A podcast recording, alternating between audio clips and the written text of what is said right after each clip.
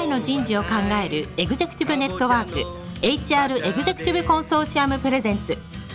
楠田優の人事放送局有名企業の人事にズバリ聞く。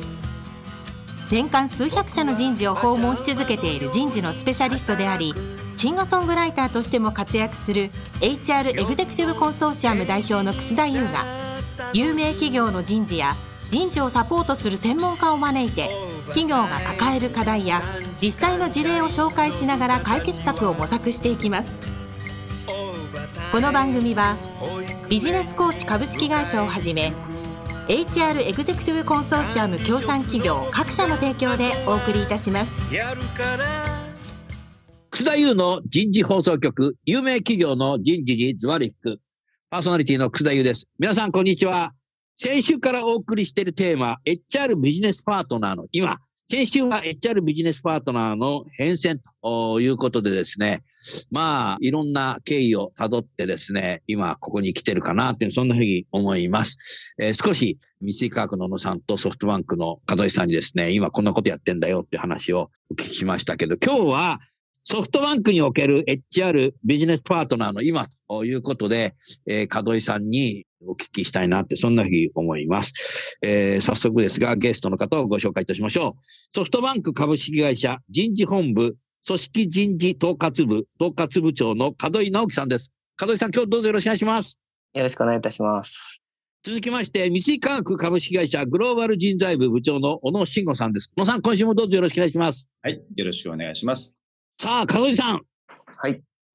ソフトバンクにおける HR ビジネスパートナーの今ということで、今、門井さん自身、HRBB としてどんな働き方をされてますか？そうですね。今、人事のミッションとしては、まあ、人と事業をつなげるというミッションがあって、その中で、はい、まあ、組織人事としてはですね、事業の成功のために人を知り、現場を知り、勝ち続ける組織を実現するというミッションを掲げています。うん、おいいですね。はい。その中で、まあ、やっぱり事業の成功っていうのがポイントなので、うん。まさに我々はですね、何のために仕事をしているのかというところの、うん、そこの目的を持ってですね、やっぱり事業成功につながる人づくり、組織づくり、まあ、ここへの貢献をしていくということを、こう、常に考えてですね、仕事をしています。そうすると、こう、事業が、こう、数字目標があって、はい。それに達成したとき、HRBP も達成感があるね。そうですね。やっぱり常に現場の目標を理解して把握して、おとかくさ、人事の仕事って何かいつか終わりかわからないような感じになるケースって小野さんありがちじゃない？はい、ありますね。ねえ。経理だとさ、決算書になんかの、ハンコもらったら終わりみたいなさ、感じがあるけども、なんか人事ってなんか、採用でもなんか採用したら、じゃあもう次の採用が始まるんだけど、うん入社したが辞めてるとかって言い出したら、ええー、みたいな形になるから、なんか、どこまでが一つの仕事の達成感っていうのがあんまりなんか、他の営業さんたちからすると、ないなっていうのと、やっぱ工場だとかエンジニアだと、納品したとかさ、商品が完成したとかっつって達成感があるんだけど、でも HRBP でその事業に寄り添いながら、きちっとやっぱり成功するっ成功っていうのは、事業の成功っていうのはきちっと数字を達成するっていうふうに、もし明言してしまうと、そこに向かって一緒に寄り添って達成したときに、門井さん自身も達成感があるね。そうですね。まあ、あの、少なからず自分はこういう部分で貢献するんだというところの意思を持ってやっていれば、やっぱり最後そこが数字として達成したときには、まあ、貢献実感は感じることができますね。そうすると、あなたは人事なんだけど、その事業の一員として、パートナーとして一緒にやってるってことだね。そうですね。その意識は、小野さん、やっぱ重要ですよね。あすごく重要だと思いますね、本当に。あの、事業のパートナーというか、事業の一員ですよね、本当に。一員だね。はい。うん。じゃあ、そうすると、門井さん自身もその事業のこう会議とか、同席されることもあるんですか？あ、そうですね。その各部門の定例会議とか、うん、まあ、定例会議とか、はい。意思決定をする会議には参加させていただくようにしてます。うん。そういう時やっぱ人の問題って出てきますよね。あ、出てきますね。リーダーがとか、はい、人が足りないとかさ。はい。今期は行くけど来期はねとかさ。その時に出番が来るわけですね。そうですね。まあやっぱり特に人の部分で、まあ人が足りないっていうのは最近やっぱ多くて。成長してんだよ、バンバンクは。そこに対しての落ち手をちょっとこういろいろ相談されることも多いですね。うんでも、小野さん、今さ、門井さんの言葉がすごいな。相談されることが多いっていうのも、こんな嬉しいことないよな。いやー、素晴らしいですよね。本当にもう HRBP 冥利につきますよね。そういううん HRBP は相談される人事じゃないとあかんって。相談してくださいって掛け声だけじゃダメだという。うんでも結構、門井さん、難しいいや、難しいですね。まあことも言われるん特でしょ、にはい。まあ人は数でよくね、数えられがちですけど、やっぱり人には中身があって、まあその事業に必要な人、質の部分もきちんと考えた上でやらないといけないので。そうだね。うんまあ一つは能力っていうことだと、まあ、どっちかっていうと頭脳的な方向に行くんだけど、もう一つやっぱ心っていうのもあるからな。そうですね。うん、これがやっぱり0から9の組み合わせの経理財務と違うところだよね、小野さそうですね、本当ん。に。社員の数だけさ、心があるじゃない。うん。あります、あります。あとだからその事業長と相性が合うかとかさ。そうですね。うん。うんうんこれがだからもう今心の時代になってるからすごくこう難しいよね。小野さんも門井さんもさ、中学、高校時代、下から中間テストだったけど、勉強しないでテレビ見ちゃったり、ゲームをやっちゃった自分ってあったでしょ？はい。そういう思い出しか。はいって二人で言って。これは頭では明日中間テストって分かってんだけど、心が動いてないって頭と心の帰りだよな。うん。でもだから中学、高校でそれを経験したことないっていう人いないんですよ、これ。もう今までこれ何百回もいろんなところで言ってるけど、みんなはいって言うから。だから、社員の人たちも多分そういうのがあるはずなんだよね。ない、うちの会社の社員はないっていうのはないと思うんで。だそこがやっぱりなんか難しいですよね。うん、人事の難しさってそこだよな。なるほどな。だとは、あれだね。ビジネスを知るっていう先週言ったけども、やはり門井さん、人も知るっていうことが重要だね。そうですね。人を知るとビジネスも見えてきますし、お名言はい。あう。あの、やっぱり、こう、現場で、まあ、どういった、こう、仕事をしていて、まあ、どういった悩みを抱えていて、で、その悩みに対して、こう、何が足りないのかということを、やっぱりコミュニケーション取ることが、やっぱりそのビジネスが向かっている方向性だったり、それから足りないものっていうのも見えてきますから。うんそうだよな。そうすると、事業長、トップのリーダーだけじゃなくて、そこにいる社員のことをどうやって知ろうとしてんのあなたは？まあ、我々定期的に社員面談とかをですね、やったりして、あなた自身が社員面談してんだ。あ僕実は好きなんですよ、社員面談。社員面談が好き？はい。やっぱり、うん適所適材ですね。なんか、まあすごく文句も言われるんですけど、うんそれによってその人事でこう、まだまだできてない部分の把握にもつながりますし、一方で文句言われるっていうのは成長する証拠だからね。あそうですね。でも、現場で起きていることもすごくわかりますし、何よりそのその人がどういう仕事をしていて、次どういうことをやろうとしてるのかっていうことを聞くこと自体はすごく面白くてですね。なるほどなお時間をいただいて。はい。そうすると門井さんの頭には、タレントマネジメントシステムがインプットされてんだ。まあ、あの、インストールされてんだ。キャパシティはありますけど。キャパシティはあるけど、何ギガですかね？みたいな。何ギガですか すごいなあでもそれはでも、事業長からすると、相談したくなるよね、小野さそうですよね。まあ、いろんな社員と面談して、その全てが頭入ってたら、それはもう、あの、呼びたくなりますよね。おい、門井さん。ん。本当だよね。うんああ、それはすごいな。小野さん、せっかくだから門井さんに質問ありますか？あそうですね。あの、本当に素晴らしい、その信頼関係をね、その事業と一体となって、で、人と組織つないで成長するってことでやられてるの、すごい、もう、根底があるんだなと思って聞いてました。で、うん。質問としては、ソフトバンクさんいろんなことやられてるじゃないですか。うんいろんなことやってんですよ、この会社。相当多岐にわたってるときに、うん。どうやって事業を知るとか、どういう流度でなんか事業を知ろうとしてるのかっていうところにすごく興味がありますね。ソフトに教えてください。なるほど。あの、まあ、さっき言ったように、その、経営に関わるような、こう、意思決定をするような会議に出るとかですね、もちろんそれもやりますし、一方でやっぱりこう、各現場ではどんどん新しいことが生まれてますので、まあそういった中で社員面談とか、あの、そういったところから把握するっていうのもやりますし、うんまあ、もちろん、決算発表はですね、あの、きちんと見たりとかですね、そういったことはまあもちろん地道にしつつっていう、そういうことぐらいですかね、やっぱり。うんう。うんん。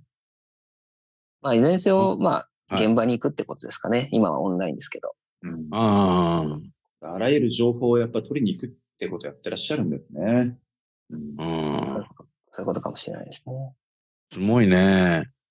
だから、一人一人の社員に寄り添い、えー知るっていうところだけじゃなくて、事業がどうなってるのかっていうことを、やっぱり聞いたり見たり、えーしながら、そっちも知るっていうことですよね。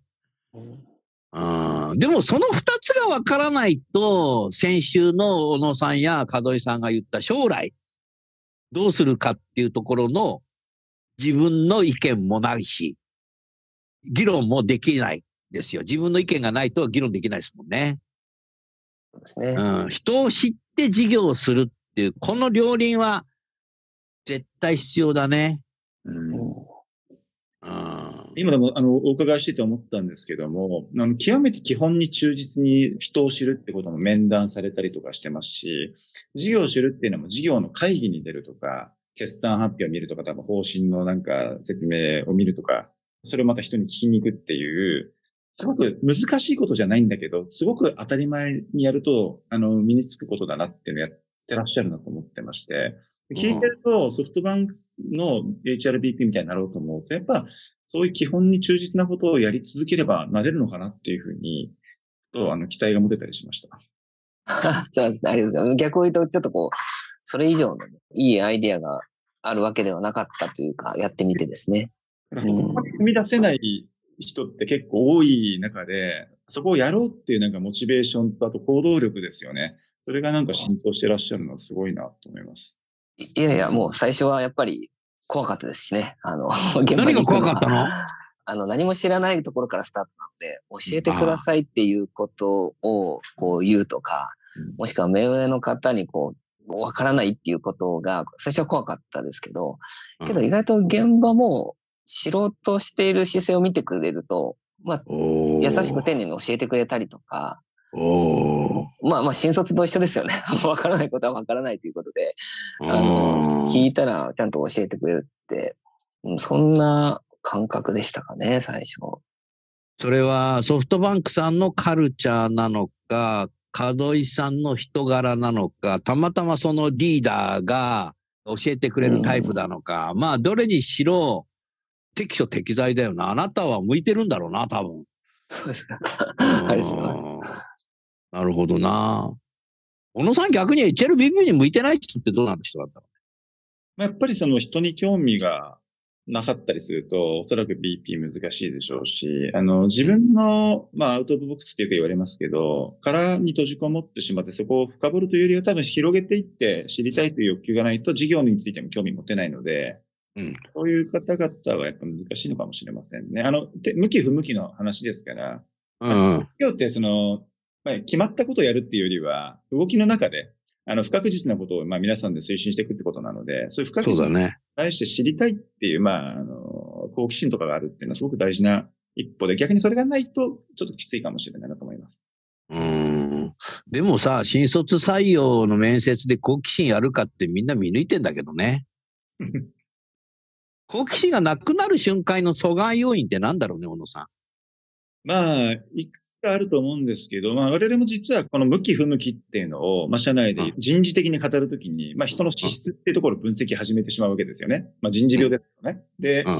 まあ、よく両利きの経営とかっていうことで、知の探索型と、まあ、知の進化型、深掘り型って言われたときに、両方とも好奇心がないわけじゃなくて、好奇心の方向性が違うじゃないですか。そうだね。で、これをだから、要はミスマッチが起こらないように、うん定義してあげることはすごく大事かなと思ってまして、例えばビジネスパートナーとかになると、割と知の探索型で、新しい事業環境に対することに知りに行きたいっていう気持ち、そのマーケットについても自分は人事の領域を超えて知ってみたいっていうタイプが割と向いてるんですけど、好奇心がそこであるわけですよね。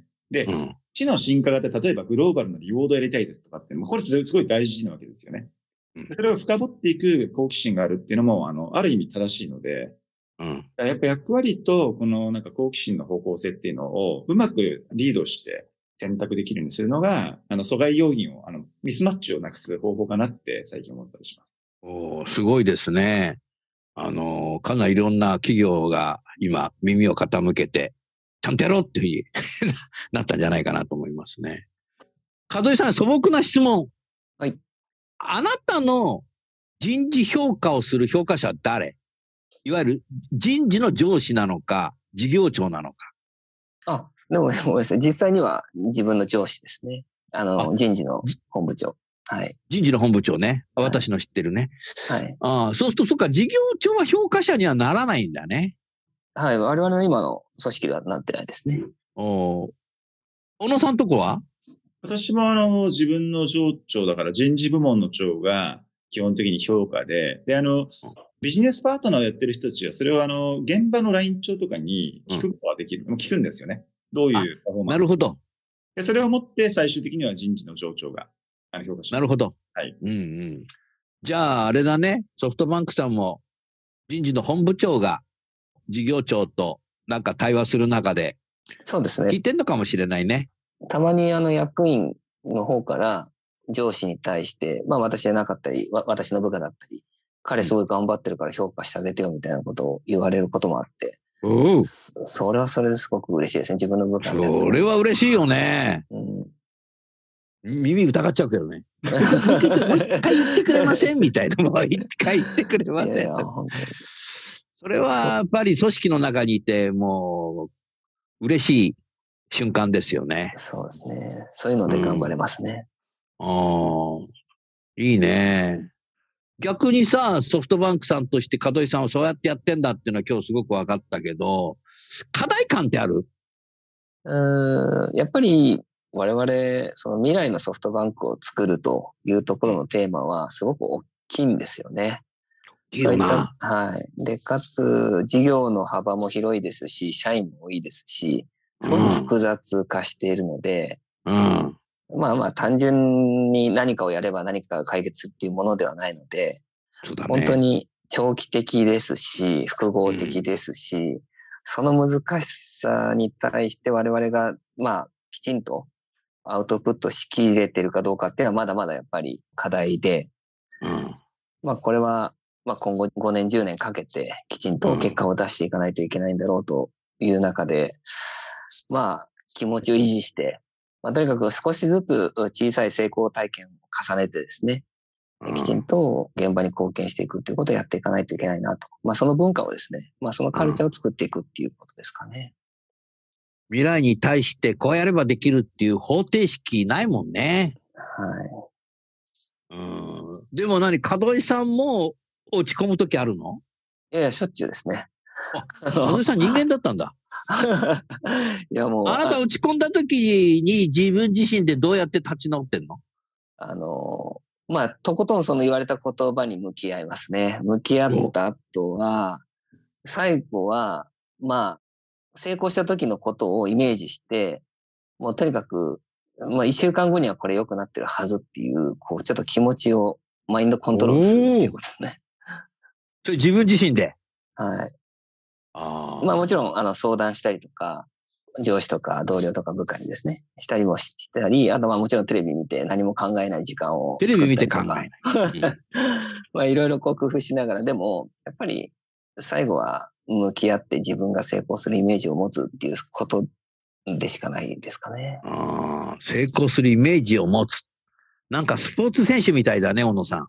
本当ですね。立ち直り力ですね。レジリエンス。それだね。うん。逃げたくてしょうがないですけどね。逃げたくてしょうがない。逃げらんないよ。地球はでかいけど。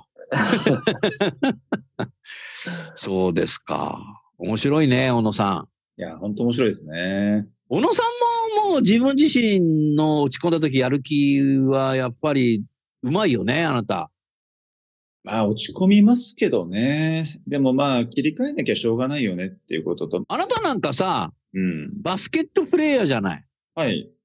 昔はバスケットって必ずさ、勝つんじゃなくて負けることもあるわけでしょ？あります。負けた時の悔しさを立ち直るっていうプロセスは意外と社会の中でも使えるね。企業の中でも。そうですよね。まあ、原因があって負けるってことにまあ気づけば、その原因って何だろうって振り返って、で、そこをじゃあどう補強できるのかってまた練習したりとかね、シミュレーションしたりすれば、あの、解決できるし成長できるっていうふうに、まあ、そういうサイクルでね、スポーツ選手ってやりますからね。うん。門井さんは何かスポーツやってんの？いや、僕はやってないです。テレビ見てんだ。うん。門井さんね、小野さんはね、バスケットをやってるんですよ。おすごいですね。うん。昼間は仕事していて、夜はなんかもうバスケットやってるっていおお若い。いやう。すごいよね。うん。うん。スポーツの世界でやっぱ負ける時の悔しさってどうやって立ち直るのかなっていうのはすごい学ぶよね。門井さんなんかさ、あの、例のさ、人事系変革塾に出ててさ、はい。ソウルオリンピックでメダル取られた、ウルベさんね、はい彼女の講義聞いたと思うけど、すごいよね、彼女ね。いや、すごかったですね。自分への向き合い力がすごかったですね。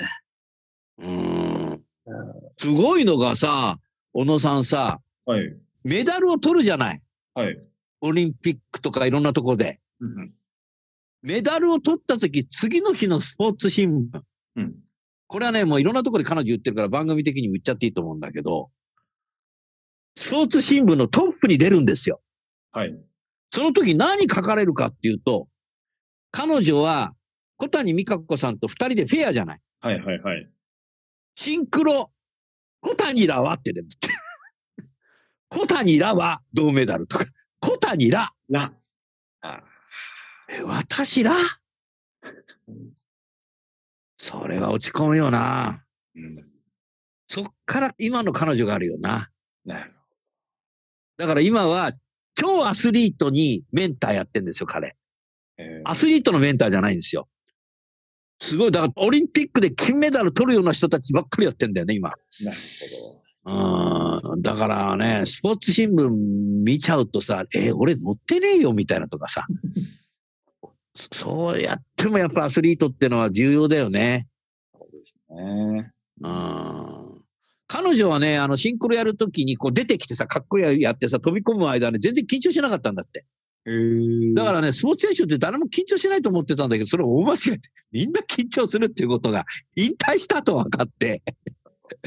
だからもうそういうことをよぎらないように、緊張しないようにいろんなね、メンターとしてやってるね。うん。風さん面白かったよね、あれね。面白かったですね。もう、うんあの、ストレスと向き合うということの大切さというか。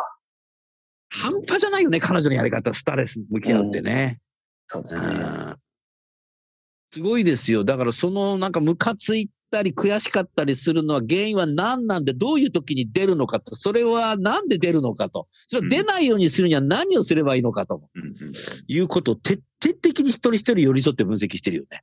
うんうん、だからやはり HRBB の皆さんもそこまではやんないとしても、スポーツの世界のいろんなものっていうのはビジネスの中にも小野さん使えるよね。ああの、すごく学びが多いと思います。あの、プロセスは同じじゃないかなっていうぐらい思うんですよね。だから事業も当然競争環境の中で勝った負けたが。事業で勝つっていうことでね。そうですよね。で、負けるにはやっぱり理由があって、プロセスがあって、それって何だろうと思って、やっぱその力の差であったり、総合力の差であったり、あのうんタイミングの問題とか、いろんな要要因があるんですけど、そこに向き合えるかどうかっていうのはあるじゃないですか。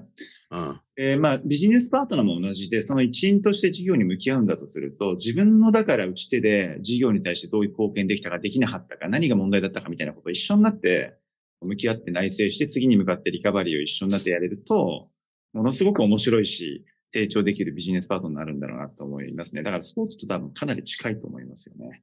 うん、なるほどなうん。ソフトバンクさんも人事たくさんいるなーっていうふうに思ってるけども、人事のミッション、役割はやはり適所適材になってるなというふうに先週聞いてて分かったんだけど、人とね、面接が好きですとかっていうあなた、だんだんそうなってきてんのかな？うん、そうですね。あのーやっぱり本人意思みたいなところもうん。含めて、適所適材みたいなところは考えますし、うん。ただ一方で、まあ、会社として強化しないといけないところへのその配置っていうのも、やっぱり人事の中でもあるので、まあ、そういった中ではきちんとコミュニケーションをとって、期待値を伝えるっていうことでしかないですかね。会社として期待値を伝える。それから本人の意思も聞く。ということで、えーそういうことだと、やっぱ人事本部長も僕よく知ってる人だけど、大変ですな。いや、大変だと思います。この番組聞いてますよ。そうか。なるほどな。小野さん、もう一つ質問してよ、じゃあ。あ、わかりました。あの、ビジネスパートナーとして、やっぱ事業にね、貢献したいってお気持ちでやられてるのすごくよく分かったときに、その、ビジネスパートナーとして、逆にビジネスパートナーじゃない人事となんかどう連携したりとか、あるいはなんか武器をもらったりサポートしてもらってるかとか、えこんなのが欲しいよみたいな観点の、その連携ってどうされてらっしゃるかなって知りたいんですけど。あありがとうございます。あのーやっぱり、現場からすると人事って HRBP が人事なんですよね。まあ、顔であり、相談先であり。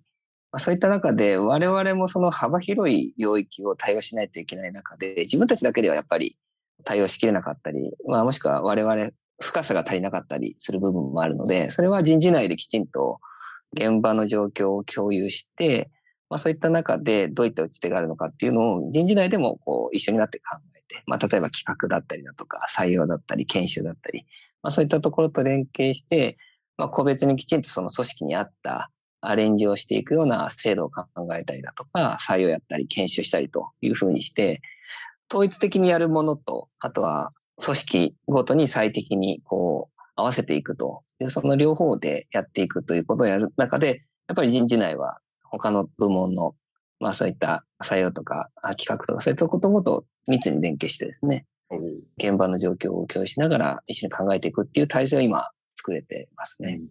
なるほど。ありがとうございました。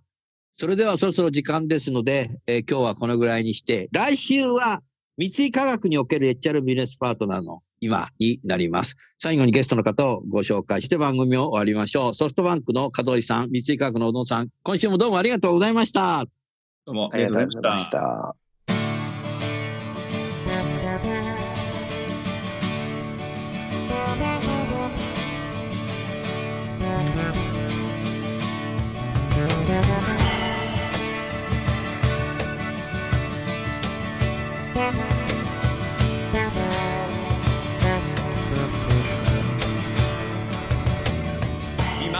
今日のお話はいかがでしたか？楠田祐の「 The Times Will Change 時代は変えられる」とともにエンディングといたします。この番組は日本最大級の人事ポータルサイト HR プロのウェブサイトからもお聞きいただくことができます。HR エグゼクティブコンソーシアムでは月例勉強会や分科会などを通して人事エグゼクティブの方々の共通の人事課題に関する本音の議論の場を提供しています。ご興味がある方はぜひウェブサイトをご覧ください。この番組は人と組織の生産性を高めるビジネスコーチ株式会社 HR エグゼクティブコンソーシアム協賛企業各社の提供でお送りいたしました。楠田優の人事放送局。有名企業の人事にズバリ聞く。それでは来週もお楽しみに。